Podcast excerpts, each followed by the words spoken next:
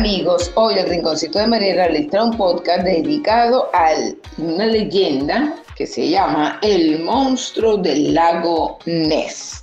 Se dice que hay un terrible monstruo rondando el lago Ness desde hace más de 1500 años. Ubicado en Escocia, el lago Ness es muy famoso por la creencia de que existe esta mítica criatura viviendo en sus aguas. Muchos habitantes locales aseguran haber visto a Nessie y hasta la fecha siguen existiendo diversas investigaciones que tratan de comprobar su existencia. Hace mucho, mucho tiempo, en un poblado al lado de los lagos de Escocia, vivía un hombre llamado Nessie. El chico estaba enamorado de una bella aldeana pero un ser abominable y malvado se sintió celoso de él y le echó una maldición, convirtiéndolo así en monstruo.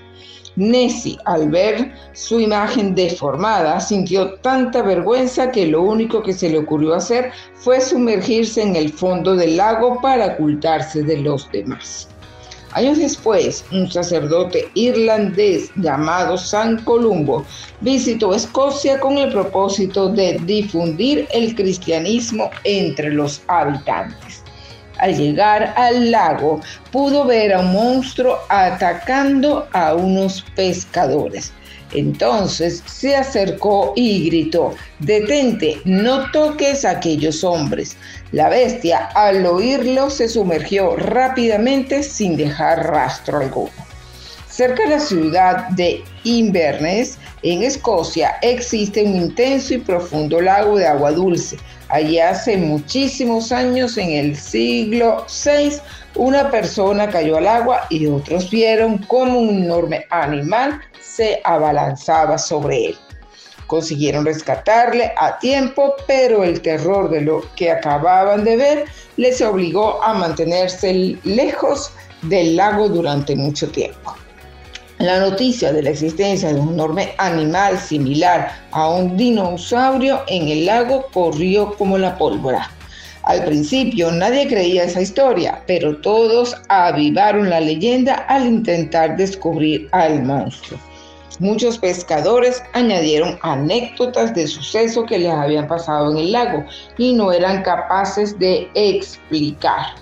Un remolino repentino en medio del agua, una forma oscura y alargada, pasan por debajo de la barca.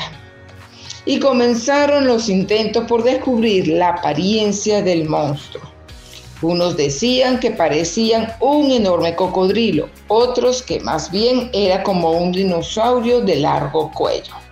Muchos lo comprobaban con un eh, lo comparaban con un plisosaurio, mientras que otros defendían que era más bien como un pez gigante.